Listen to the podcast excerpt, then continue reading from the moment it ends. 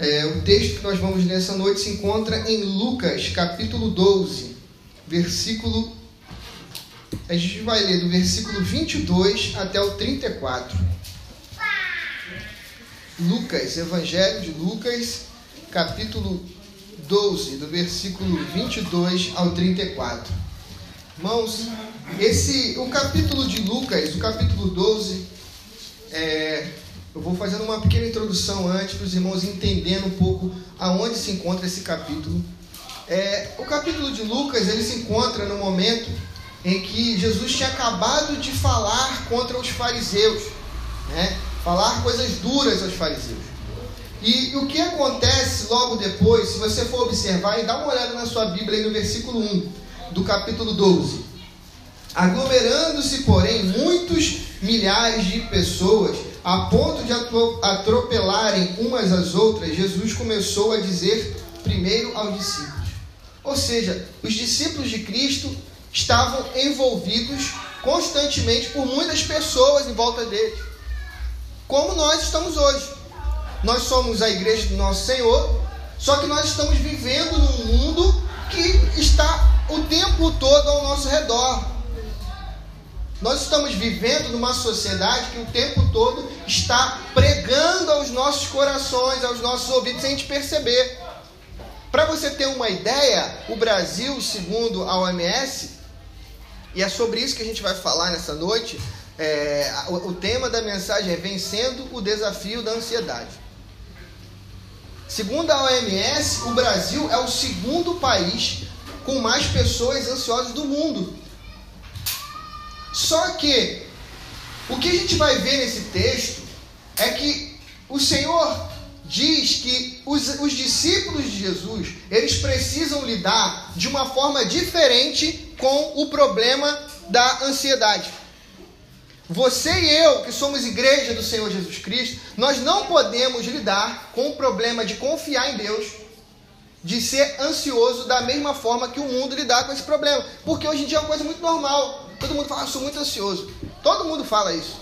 Todo mundo fala. Só que a gente não percebe como que a ansiedade pode se tornar um pecado a partir do momento em que ser ansioso é duvidar do caráter de Deus. E a gente vai ver isso no texto. Eu quero chamar sua atenção aí para o texto sagrado, que se encontra lá em, Mateus, em Lucas, perdão, capítulo 12, versículo 22. Eu vou ler. E disse aos discípulos: Por isso vos digo, não fiquei ansiosos quanto à vossa vida, com o que comereis, nem quanto ao corpo, com o que vestireis. Pois a vida é mais do que o alimento, e o corpo mais do que as roupas. Olhai os corvos, que não semeiam nem colhem não tem despensa nem celeiro, contudo Deus os alimenta. E vós valeis muito mais do que as aves. Qual de vós, por mais ansioso que esteja, pode acrescentar uma hora a duração da sua vida? Se não pode fazer nem as coisas mínimas, por que está ansioso pelas outras? Versículo 27. Olhai como crescem os lírios, não trabalham nem tecem, mas eu vos digo que nem mesmo Salomão, em toda a sua glória, vestiu-se como um deles. Se Deus veste assim a planta que hoje está no campo e amanhã é jogada no forno, quanto mais a vós, homens de pequena fé. Portanto, não fiquei preocupado se tereis o que comer ou o que beber, porque as pessoas do mundo, observem, irmãos, procuram essas coisas, mas vosso Pai sabe que precisais delas. Antes, buscai o seu reino, e essas coisas vos serão acrescentadas. Não temas, ó pequeno rebanho, porque é do agrado do vosso Pai dar-vos o reino. Vendei vossos bens e dai esmolas. Fazei bolsa que não envelheça, tesouro no céu que jamais acabe, onde o ladrão não chega e a traça não destrói. Porque onde estiver o vosso tesouro, aí estará também o vosso coração. Vamos orar? Feche seus olhos aí. Senhor, nós lemos a tua palavra, mas, Senhor, nós não confiamos nas palavras humanas. Nós Queremos, ó Pai, que o teu Espírito abra os nossos corações nessa noite para receber a tua palavra, Senhor. Porque nós sabemos que nós podemos falar muito, nós podemos falar bonito, Senhor, mas o que muda as vidas é a tua palavra, é o teu Santo Espírito.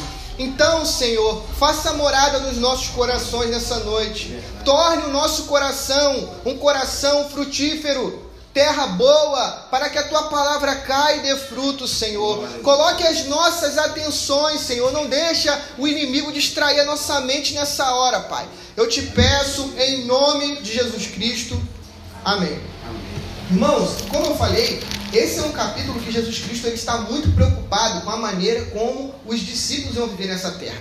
Então, lá no início do capítulo 12, ele fala do versículo 1 ao 3, ele vai falar sobre a hipocrisia. Porque ele estava com medo dos discípulos dele começar a ficar perto de religiosos e se tornarem hipócritas, fazendo coisas escondidas e dizendo que são outras. Aí ele continua, depois do versículo 4 ao 12, ele fala sobre o que? Ele fala sobre o medo de, de, de falar sobre Cristo. Ele fala mais um problema de você às vezes ficar nessa terra circundado com um monte de pessoas, um monte de gente ao seu redor, e você acabar de ficar, acabar ficando com medo de falar sobre o evangelho, porque você teme os homens. E aí, ele no capítulo, no versículo 13, ele começa a falar sobre a avareza. E eu vou ler isso aqui também, porque faz sentido lá no final. E eu quero, eu estou falando isso por quê, irmãos? Porque a Bíblia toda, ela está conectada, ela tem um objetivo.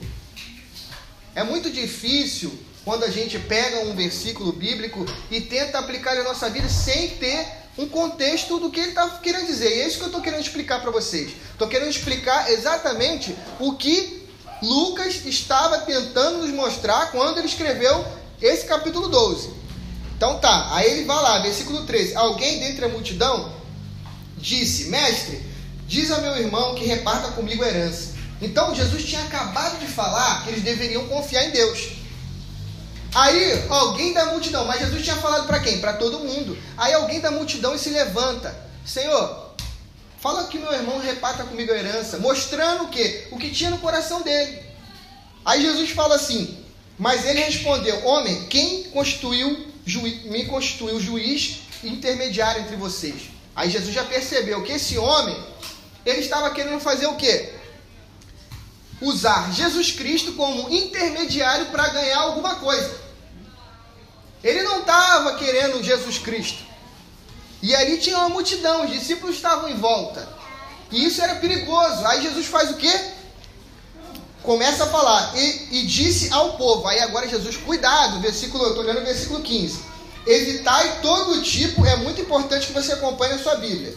Evitai todo tipo de cobiça, pois a vida do homem não consiste na grande quantidade de coisas que ele possui. Aí Jesus começa a mostrar para aquela multidão que a vida nessa terra não se baseia somente no que você tem. É isso que ele está explicando. Porque surgiu alguém na multidão que levantou um problema de dinheiro. Aí ele fala assim, ó, versículo 16: então lhe propôs uma parábola, dizendo: o campo, é, o campo de um homem rico havia produzido com fartura, e ele pensava consigo mesmo: que farei, pois não tenho onde guardar o que colhi? Observe isso. Atentamente esse verso, versículo 17. E pensava consigo mesmo: que farei, pois não tenho onde guardar o que colhi? Aí ele continua: Vou fazer isto, derrubarei os meus celeiros edificarei outros maiores, e nele colocarei todo o meu cereal e meus bens. Então direi a mim mesmo: Armazenaste muitos bens para vários anos, agora descansa, come, bebe, alegra-te. Ou seja, o homem tinha juntado muito dinheiro, certo? E agora ele falou que ah, agora que eu já juntei muito dinheiro, eu vou ficar tranquilo nessa vida, vou viver bem, vou pegar minha lancha, vou mais, vou ficar de boa. Aí Jesus faz, levanta um questionamento. Mas Deus lhe disse: insensato. Esta noite te pedirão a tua, a tua vida. E o que tens preparado, e para quem é o que você tem preparado? Assim é aquele que junta tesouros para si, mas não é rico diante de Deus. Aí Jesus, olha como é que faz em todo sentido. Ele disse aos discípulos: Por isso vos digo. Por isso que? Porque havia pessoas na multidão que estavam com o coração cheio de avareza.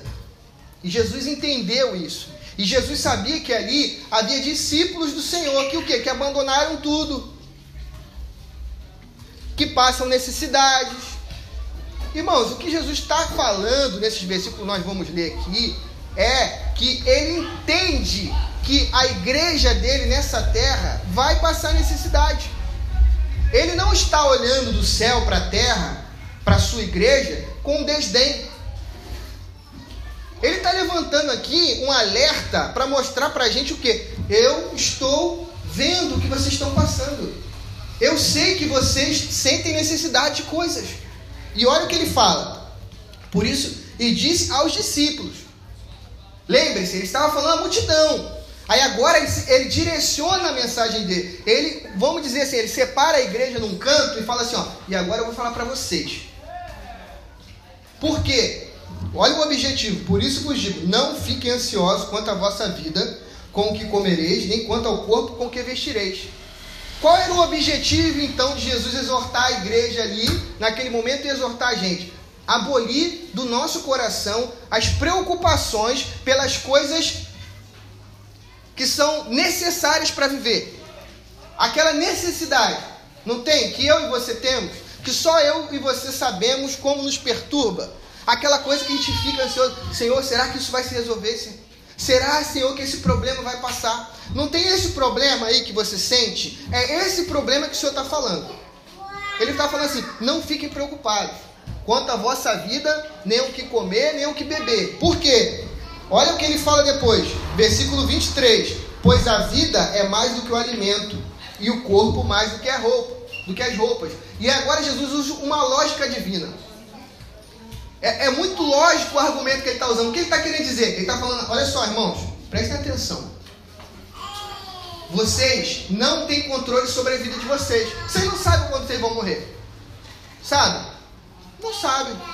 A gente pode morrer indo embora daqui, no, no, de uma bater de carro, a gente pode morrer amanhã, depois de amanhã. A gente não tem poder sobre isso.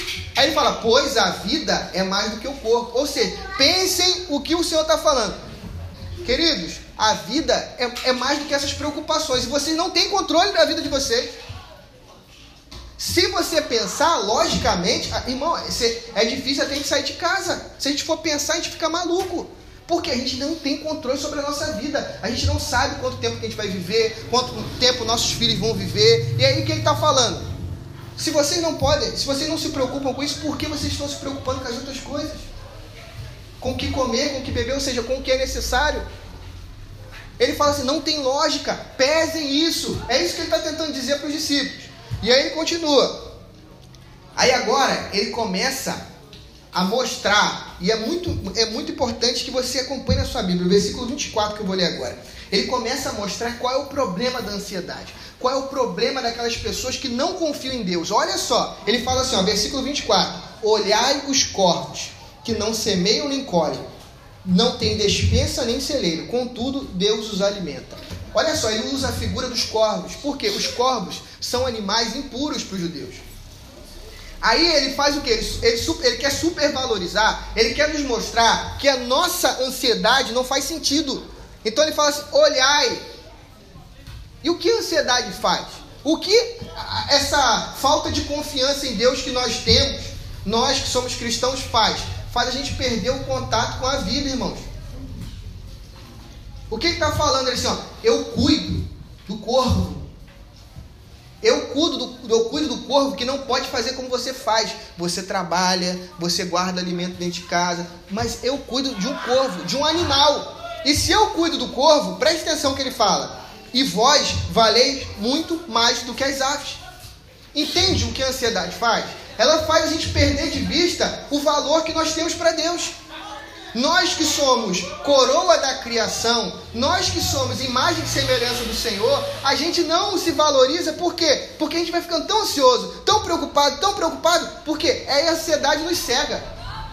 Aí parece que nós somos, que Deus olha para nós como se nós fôssemos animais. Irmão, entenda uma coisa: quando Deus olha para você, Ele não olha para você como se fosse um animal que está ali fora. Ele sabe diferenciar, é isso que ele está querendo dizer, um cavalo de um ser humano. Por isso que ele fala, e vós valeis muito mais. Ele está querendo dizer, eu entendo quem você é, eu sei quem você é, eu conheço você pelo nome, então entenda uma coisa, eu sei o valor que você tem como ser humano. Vocês são coroa da criação. Eu não vou tratar vocês como se fosse qualquer coisa. Preste atenção. Aí ele continua: Qual de vós, por mais ansioso que esteja, pode acrescentar uma hora a duração da sua vida? Ninguém. Mais uma vez ele está chamando a atenção para quê? Para nossa percepção. Deus quer que a gente, irmãos, que nós abramos nossos olhos.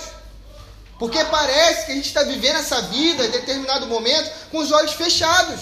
A gente vê que Deus está cuidando de tudo na nossa casa. E mesmo assim, determinadas coisas nos tiram a paz. E não pode. Por quê? Porque eu e você somos criaturas. É isso que ele está falando. A gente não pode acrescentar nenhuma hora de duração na sua vida e a gente vive preocupado por aquilo que Deus já sabe que a gente precisa.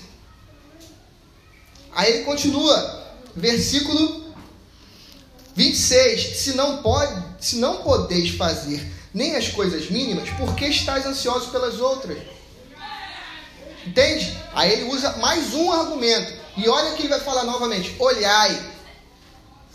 Olhai como crescem os lírios. Novamente eu digo a vocês, irmãos, o problema da ansiedade é uma falta de contemplação. É uma falta de olhar essa vida. É uma falta de olhar o cuidado de Deus. O como Deus tem expressado. E olha o que ele fala, ó. Olhai como crescem os lírios. Eles não trabalham, eles não tecem, mas eu vos digo que nem Salomão, em toda a sua glória, se vestiu como um deles. Então, quem está querendo dizer? Vamos pensar, Salomão. Se Salomão entrasse aqui hoje com a roupa que ele tem, ele seria extravagante, certo? Porque ele, a moda é diferente agora. A mesma coisa uma pessoa da década de 70 chegar agora, ele vai falar assim, pô, essas pessoas são estranhas. Por quê? As vestimentas mudam, a moda muda. Mas sabe o que acontece? Deus, ele tem tanto cuidado com a sua criação que a flor, que lá na época de Salomão era bela, ela continua sendo bela hoje. Porque ele tem cuidado de expressar a sua beleza na criação dele. Então, olha o que ele vai falar. Olha só o que ele vai falar no versículo. Olha como tudo é lógico. Olha como faz sentido o que o Senhor está falando. Se Deus veste assim a planta que hoje está no campo e amanhã é jogada no forno, quanto mais a vós, homens de pequena fé. Aí o que, que ele está querendo dizer para a gente? Olha só, a planta, essa planta aqui é linda, mas muitas das vezes você está passando e pisa nela, e pronto, acabou a planta. Não tem essa planta. Se Deus quis expressar a beleza dele nessa planta, que a qualquer momento pode acabar, quanto mais a voz. Percebam o que o Senhor está fazendo, com tentando nos mostrar o problema da ansiedade. Ele está tentando nos mostrar como mostrando que isso é irracional. Para quem? Mas agora ele vai mostrar para quem é irracional. Porque esse texto aqui só faz sentido para nós cristãos. Por quê? Olha só. Versículo 29. Portanto, não ficais preocupados, não fiqueis preocupados se tereis o que comer ou o que beber, porque as pessoas do mundo procuram todas essas coisas, mas vosso Pai sabeis que precisais delas. Observe o que ele fala: as pessoas do mundo procuram todas essas coisas.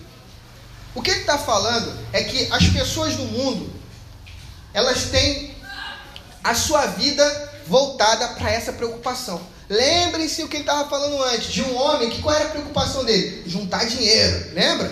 Juntar dinheiro. Por quê? O alvo da vida dele era o quê? Dinheiro. Aí agora ele fala assim: as pessoas do mundo se preocupam com isso, com o necessário. Sabe por quê? Porque eles não têm um pai. O que Jesus está querendo dizer? É normal um não cristão viver ansioso, por exemplo, quando ele está é, lhe faltando alguma coisa, porque ele não tem a quem recorrer. Mas olha o que Jesus está dizendo é que o versículo, olha como ele continua o versículo, mas vosso Pai. Jesus ele não fala vosso Deus, mas vosso Pai. Lembre-se que Jesus que veio nos revelar o nome do Pai. Na oração do Pai Nosso, ninguém chamava Deus de Pai. Aí Jesus fez o quê? Quando orarem, orem assim: Pai Nosso que estás no céu. Jesus ele veio nos ensinar a chamar Deus de Pai, a mostrar como deve ser o nosso relacionamento com Deus. Aí o que ele fala? Mas vosso Pai sabe que precisais delas. Então, assim, um cristão duvidar de Deus é pecado, porque você está duvidando de um Pai que é provedor por natureza. Por isso que viver ansioso pelas coisas necessárias é pecado, porque você está duvidando daquele que falou na palavra que se você ser humano, sendo mal, sabe dar boas coisas ao seu filho, que pede um, um, um peixe você não dá uma cobra, quanto mais ao vosso Pai Celestial, certo? Não é isso que ele fala? Então, o que é ansiedade? Queridos, a ansiedade é o problema de não vivermos com os olhos em Deus, com os olhos no Pai. A ansiedade é nada mais do que nós colocarmos todas as nossas forças e a nossa vida olhando para esse mundo, para esse tempo passageiro. Porque a gente não, não para, não analisa, não olha. Lembra isso que ele falou? Olhai, olhai. Porque estamos com os olhos fechados e estamos vivendo no meio desse mundo como eles vivem.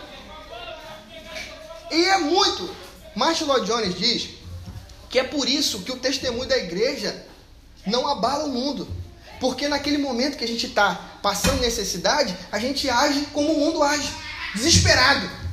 Parece que a gente não tem um pai a quem recorrer. A gente age de qualquer maneira. A gente fala com as pessoas, não, estou ansioso, estou não sei o que e tudo mais. Parece que você não tem um pai a quem recorrer, porque a gente esquece de Deus nesse momento, irmãos. A gente prefere ter um milhão de reais no bolso como segurança do que ter um pai. É isso que ele está falando. Talvez se Deus te desse um milhão de reais e você colocasse no seu bolso, você sentiria-se muito mais seguro a viver nesse mundo do que com ele como pai. Entende? E aí, ele vai mostrar qual é o remédio para nós, todos nós aqui, porque eu também tenho preocupações. Quando é, hoje, uma amiga me chamou para um trabalho evangelístico, né? Eu estava orando, Senhor, o que, que eu falo lá pro pessoal, tudo mais.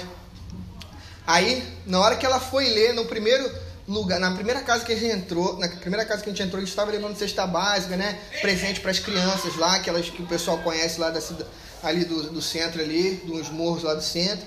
Aí tava levando a primeira casa que a gente entrou, aí ela foi abrir a Bíblia, ela falou, ela leu exatamente esse texto. Aí eu falei, Senhor, e era exatamente isso que Deus estava ministrando no meu coração para falar com vocês aqui nessa noite.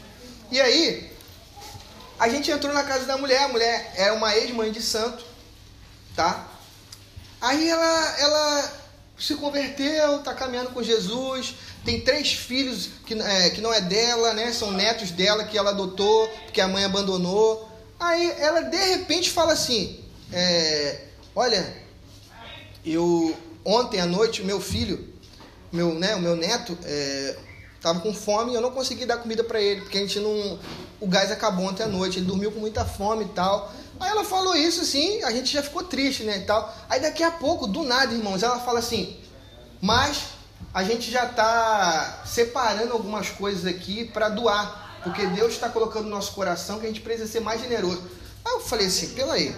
Eu fiquei assim, meu Deus do céu, o que está acontecendo aqui? Sabe, Deus estava pregando o meu coração, gente. O meu coração. Porque constantemente eu também sou pego nesse mesmo problema. A gente conhece Deus como Pai, a gente sabe que Deus nos ama, mas naquele momento que a gente não pode agir como um pagão, a gente age. Sabe? Esse é um, esse é um dos maiores problemas que nós temos. E aí, Jesus vai, vai agora nos dar um remédio para isso. Versículo 31. Antes, buscai o seu reino, e essas coisas vos serão acrescentadas. Então, como tratar desse problema? Como se curar do problema de ser uma pessoa muito preocupada, muito ansiosa, desesperada por coisas que Deus já falou que vai suprir. Como?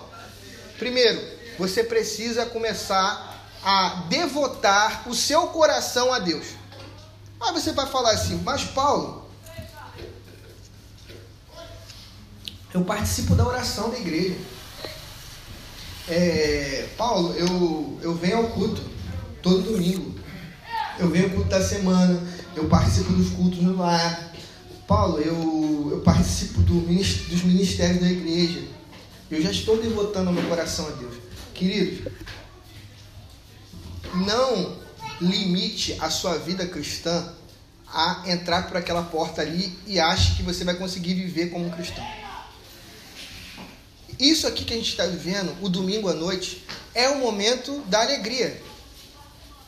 Isso aqui é o momento de você levantar a mão e louvar a Deus. Não ache que isso aqui é buscar Deus, porque não é.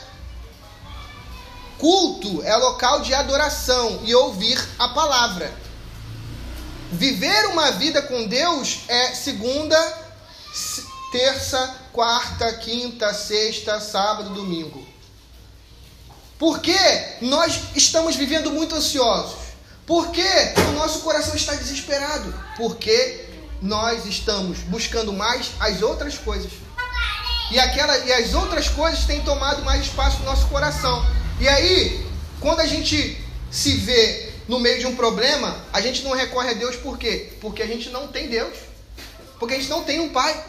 A gente não trata Deus como pai, a gente trata Deus como Deus. E eu entendo o que eu estou querendo dizer. A gente trata Deus como Deus porque a gente pensa assim: eu vou lá no domingo entregar o meu melhor. Mas, irmãos, o que Jesus Cristo veio fazer é transformar Deus em Pai.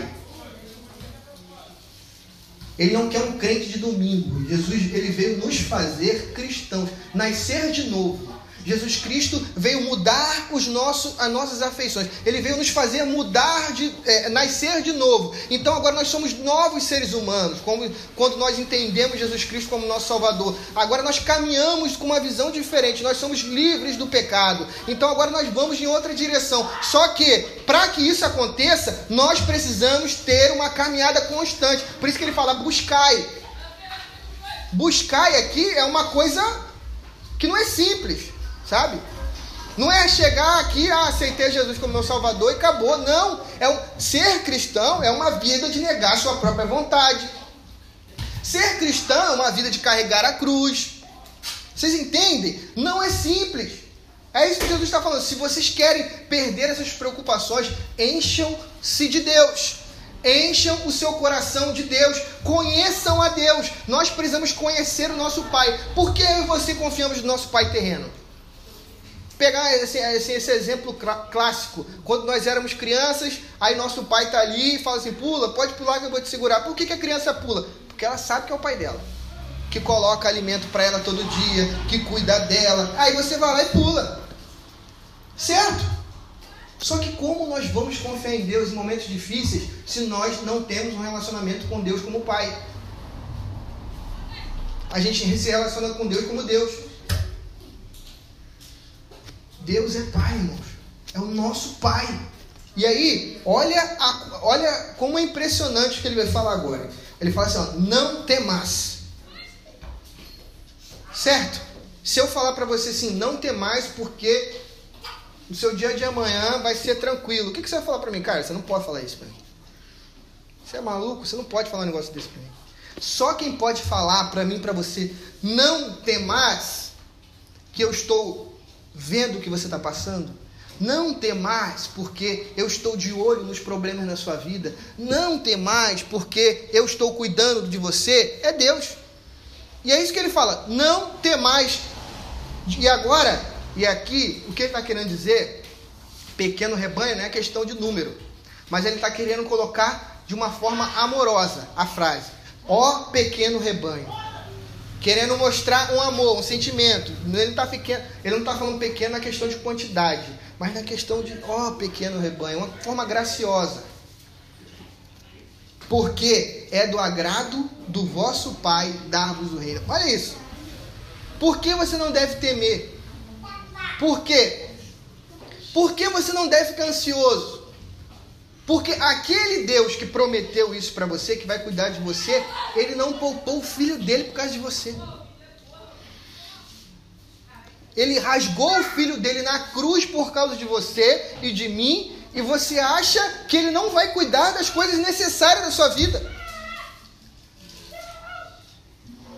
Ele, quando viu eu e você entrando no céu, sentando-se à mesa com Isaac, com Abraão, com Moisés, ele se agradou.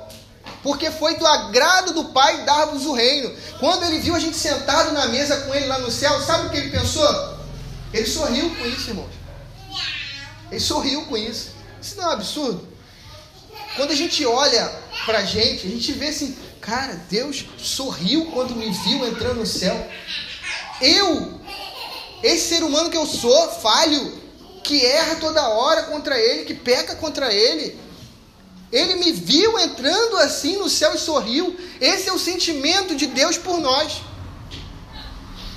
E aí, ele continua, e agora parece que ele muda totalmente de assunto. Olha aí, versículo 33.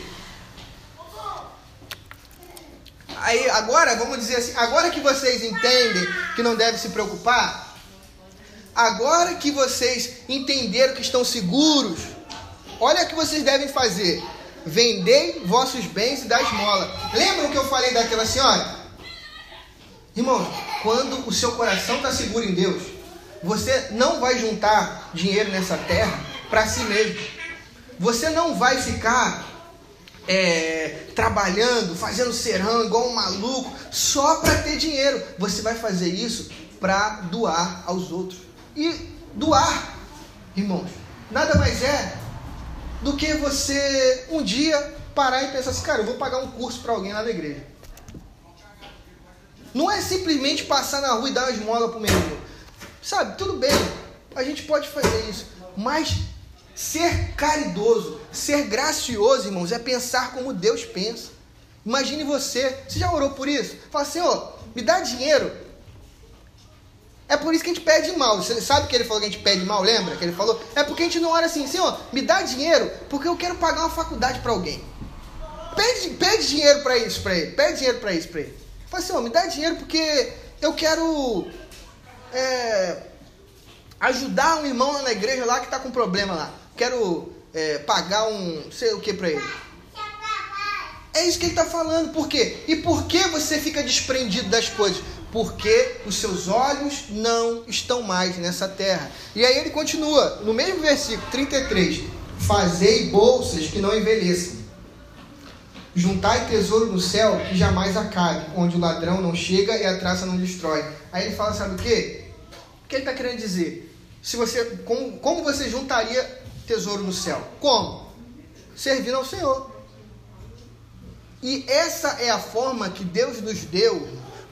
Por isso que é, é uma alegria enorme falar da palavra do Senhor. A gente teme, sabe? Porque é uma grande responsabilidade. Cantar aqui na frente, toda essa oportunidade que Deus nos dá, irmãos, é a oportunidade que Ele está nos dando de juntarmos tesouro no céu.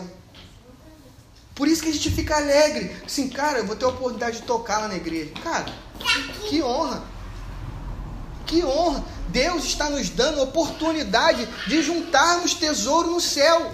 Então, querido, não desperdice a sua vida se preocupando tanto com coisas que não vai mudar nada. Você não vai mudar. Gaste a sua vida com o Senhor. Se você e eu quisermos sermos livres disso, irmãos, nós precisamos imediatamente se doarmos a Deus, buscar o seu reino e essas coisas vos serão acrescentadas. O que ele está querendo dizer? Se preocupem com as minhas coisas, se preocupem com o meu, com a minha missão, que eu estou preocupado com vocês. Ele não está falando assim, façam o que eu vou te dar. Não, ele está falando uma coisa lógica se preocupem, busquem o reino de Deus e essas coisas serão acrescentadas. Eu, ele está querendo dizer, eu sou fiel à minha palavra. Se eu estou falando que eu vou, que eu vou é, prover o necessário, creia. Creia. Ele falou que vai prover. E para finalizar, aí ele fala assim, ó, versículo 34. Porque onde estiver o vosso tesouro, aí estará também o vosso coração. Ou seja, ele fala, não temas pequeno rebanho. Aí depois ele fala, vender dez molas. Aí ele fala, por quê? Porque onde estiver o vosso tesouro, aí estará o seu coração. Irmãos, uma coisa que a gente não entende. O povo de Israel, ele sofria por quê? Porque eles constantemente caíam em idolatria. Idolatria, sempre é idolatria, idolatria, idolatria. Só que eles, naquela época, eles moldavam deuses com as mãos. De metal, de madeira. Só que na nossa época moderna, os deuses não é mais moldado com a mão. Os deuses não são mais moldados com a mão. Os deuses, eles estão aqui dentro do nosso coração. Os deuses, às vezes, é a nossa família. A gente dá a vida para a nossa família, mas a gente não dá a vida pela, pela igreja do nosso Senhor Jesus Cristo. E quando eu falo dar a vida pela família, é, eu não estou falando das coisas normais, entendeu? Um pai ser um bom pai, uma mãe ser uma boa mãe. Mas parece assim que a pessoa só vive para aquilo. Não tem mais nada na vida dela. Se aquilo ali acabar, irmão, sabe? E, e, e como a gente observa que nós temos outros deuses dentro do nosso coração, quando aquilo, quando aquele Deus é tocado, os nossos sentimentos eles começam a despertar, a gente fica com raiva. Comece a observar isso. Quando aquela coisa que você gosta tanto, tente observar como acontece o seu sentimento dentro do seu coração. Às vezes, quando, vamos lá, você tem um emprego muito bom, aí perdeu o emprego, aí o que acontece? Tristeza. Muita tristeza, muita tristeza. É normal? É normal, mas até certo ponto. Aí você tem, é, você está caminhando, e tudo mais, e Deus de repente tira algo de você que você não gosta. O que acontece? Você fica triste, você fica com raiva. Esses são os deuses que estão no nosso coração. E o Senhor está falando o quê? Se o seu coração, se os seus olhos, se os meus olhos estiverem voltados para essa terra, para coisas dessa terra, você vai viver preocupado. Você vai agir como um não crente em determinados momentos. Mas se você começar a se relacionar com Deus como Pai, entender que Deus é o seu Pai, honrar Ele como Pai, entenda, Ele sabe o que você precisa. Ele não, lembrem-se, Ele cuida do corvo, Ele cuida das aves, Ele cuida do mar, Ele cuida das plantas. Ele vai cuidar de mim, de você. Por quê? Porque nós valemos muito mais que isso. Ele sabe disso. Amém? Então, irmãos, que busquemos conhecer mais esse Deus, se relacionar com Ele como Pai durante todos os dias, porque só assim o nosso coração vai ser livre das preocupações e das ansiedades dessa vida. Amém? Vamos orar? Quero que você feche seus olhos aí para a gente orar junto. Peça a Deus, querido, peça a Deus nesse momento.